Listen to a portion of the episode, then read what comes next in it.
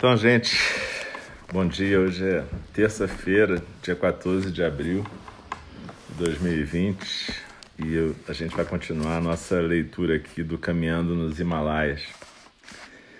Então, a gente está naquela parte do capítulo 4, os quatro selos do Dharma, que faz parte da parte 2, que chama-se Umbral. Então vamos lá. Naile 3 de outubro, quinta-feira, 8 da noite, acampamento a 3.400 metros de altitude, nono dia. Hoje podemos vir descansar mais cedo na barraca. Tá um frio da porra, tipo 5 graus com vento lá fora. Pode até ficar negativo de madrugada. A comida, como sempre, tem sido maravilhosa. As refeições criam um espaço de familiaridade, descanso, rotina tranquilizadora, troca de afeto e apoio mútuos. A caminhada de hoje nem foi a mais longa, mas a altitude complica, parecia que estava sempre em câmara lenta.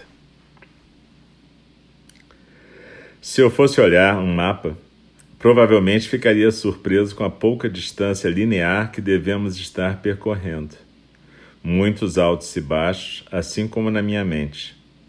Até para cantar está mais difícil. Andar em silêncio, entretanto, é uma verdadeira meditação. Almoçamos em um templo em Lar, com o lama que está cuidando e restaurando esse templo antigo. Um homem simples, praticante de verdade. Estamos chegando à metade da peregrinação, aprendendo a lidar com a higiene possível até que às vezes tenho conseguido lavar cuecas, meias e camisetas. Higiene corporal com banhos de gato, lenços umedecidos e talco.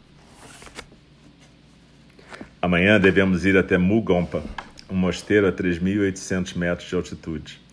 Vamos almoçar lá e voltar. Devem ser mais seis horas de caminhada, ida e volta. Mais um treinamento para lidar com altitude. Enquanto caminhava nos campos recém-arados pelas paredes de Jos, mestiços de búfalos com iaques, com Nurbo e Isabel, filha da Holly, me passou pela cabeça como estarei na volta. Sim, porque como será ouvir um monte de bobagens, queixas e reclamações em geral irrelevantes de gente que vive só conforto. Até os pobres do Rio têm mais confortos e facilidades que a galera que vive e rala aqui. Ai, ai, ai, mais compaixão, Alcio. Mas, cara, é fato. Vivo numa sociedade de reclamões. Bom, como vocês veem, nesse dia o meu humor estava um pouco mais ácido do que. Eu, eu, eu, até sou uma pessoa que frequentemente eu tenho essa coisa do sarcasmo. E realmente eu acho que a gente vive numa sociedade de reclamões. E, na verdade, isso foi escrito em 2013, a gente está em 2020.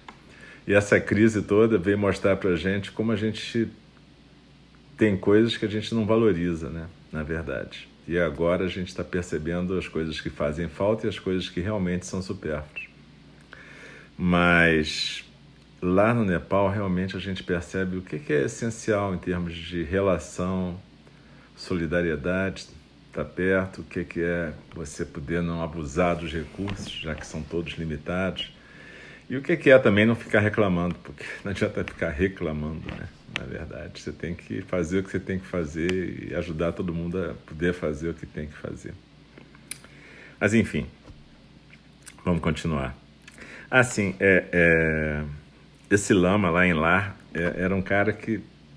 Lama é um tipo de sacerdote budista, né? Um tipo de monge a vertente tibetana. Ele era um cara super legal, a gente almoçou lá com ele e, na verdade, quer dizer, a gente levou a comida, né, coitado. Pensou se ele tivesse que alimentar quase 100 pessoas, impossível.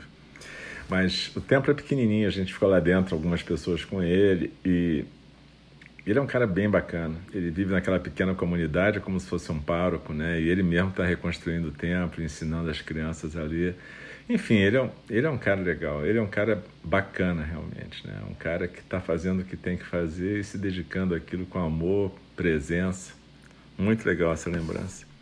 Eu gosto de ler também porque eu vou me lembrando de coisas que às vezes a gente vai esquecendo. Bom, vamos voltar aqui. Estou com sono muito cedo, se bem que acordei às 5h30, o despertar oficial seria às 6 da manhã.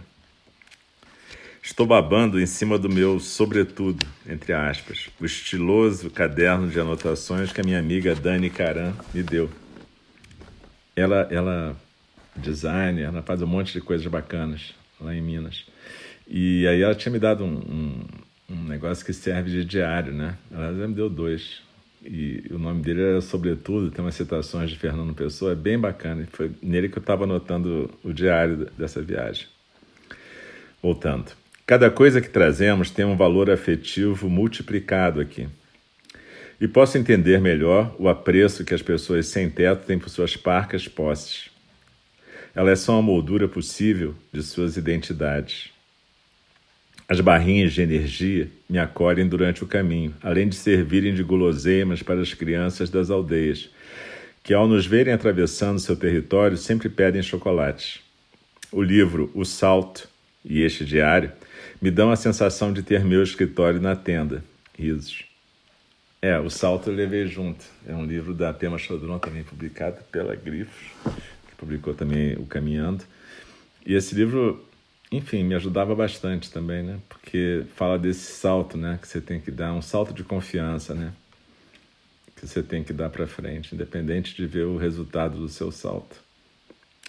Mas enfim, é um livro bacana de ler. Vamos voltar aqui. Tenho usado bastante o penico hospitalar que a Cecília me deu, e essa noite vou usar direto. Não vou para a barraca banheira nessa friaca, e ainda por cima para ir aos pés, nem que o iaque tussa. Desenvolvi toda uma técnica para fazer xixi de joelhos na tenda. É a altura máxima em que consigo ficar. Mas o pinico americano que ela me deu é show. Tem um design que evita vazamentos. Só vivendo para entender a importância disso. Ainda em Naire, 4 de outubro, sexta-feira, 11h30 da manhã, décimo dia. Devido ao mau tempo, tivemos de ficar por aqui mesmo hoje. Tudo muito molhado, muita lama. Rolou uma reunião tipo conselho, aquela roda onde todos falam cada um no seu tempo, sem interrupção e sem réplica, mas também só uns minutos, sem encher o saco dos outros, falando o essencial do coração.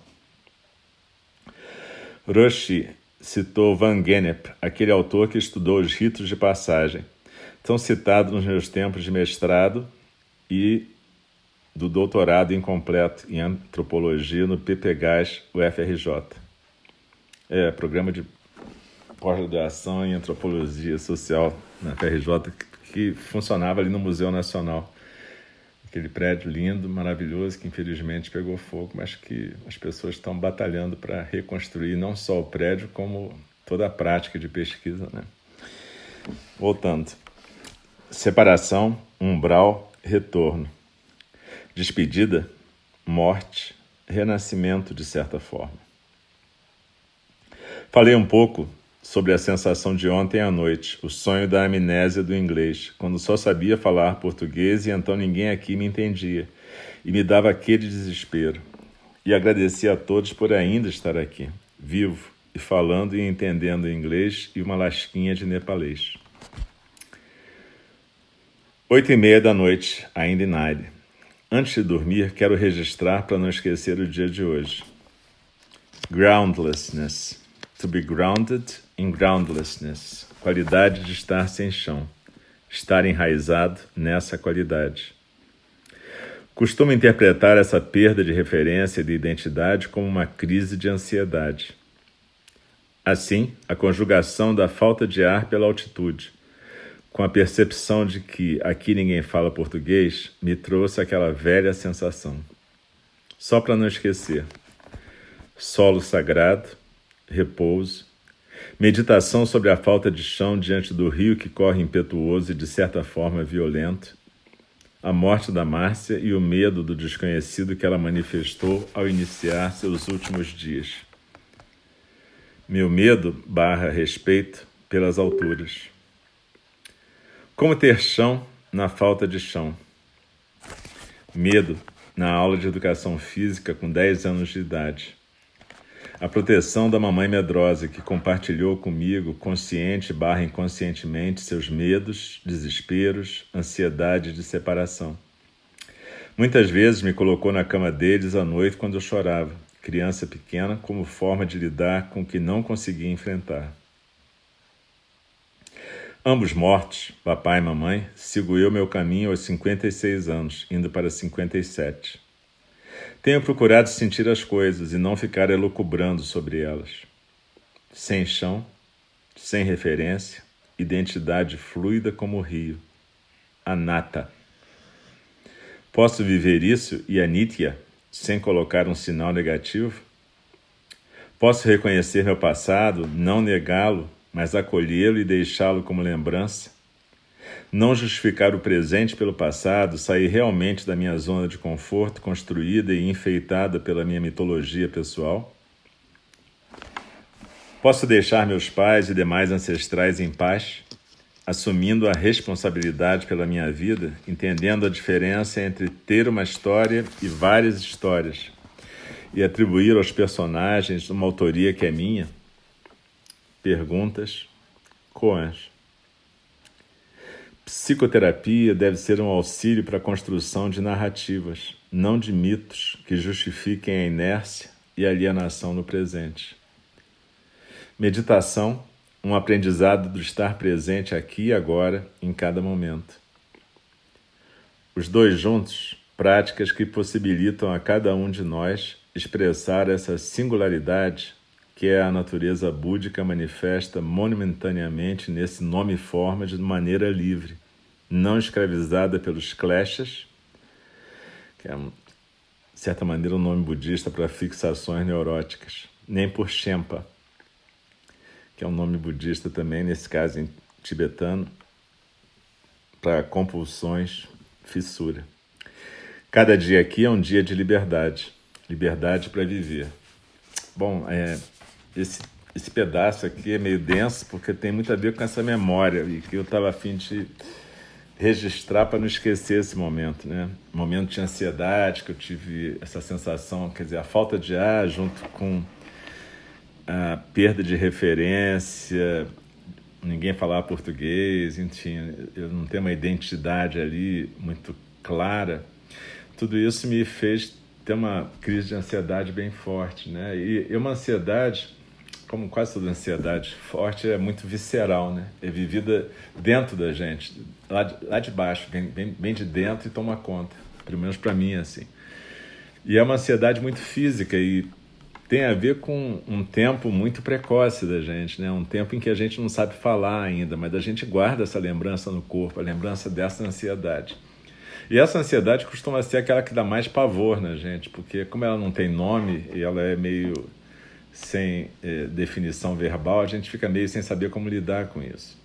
Mas se a gente aprender a acolher ela e ficar amigo dela, que nem a gente fica amigo do medo da altura, ela é só um sinal de como a gente às vezes está frágil, de como a gente às vezes está querendo um colo, de como a gente às vezes está vivendo realmente a nossa pequenez diante do universo.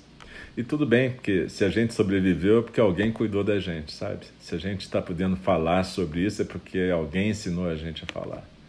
Se a gente está podendo elaborar essa ansiedade agora é porque alguém acolheu de qualquer jeito, do jeito melhor que pôde. Como eu falei ali, a minha mãe também era uma pessoa que tinha muita ansiedade e essa coisa de quando eu tinha terror noturno, me colocar na cama dela, evidentemente era o jeito que ela tinha de lidar com uma coisa que ela não sabia lidar de outro jeito.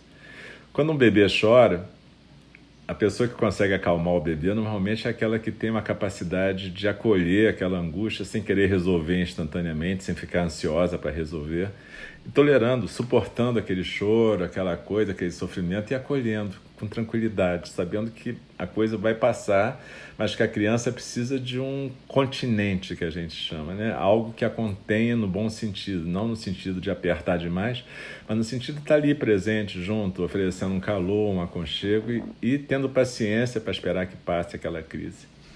Isso é muito difícil, né?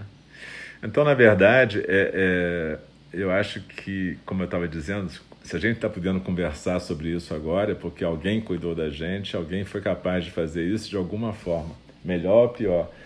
Quer dizer, a gente fica com a tendência a se queixar e também, ah, podia ter sido assim, podia ter sido assado. Mas o fato é que, de alguma maneira, conseguiram cuidar da gente, de alguma maneira a gente pode sentir essa angústia agora, que não é agradável, mas ao mesmo tempo a gente pode, agora sim, eh, se abraçar como um adulto, cuidando da criança que existe na gente.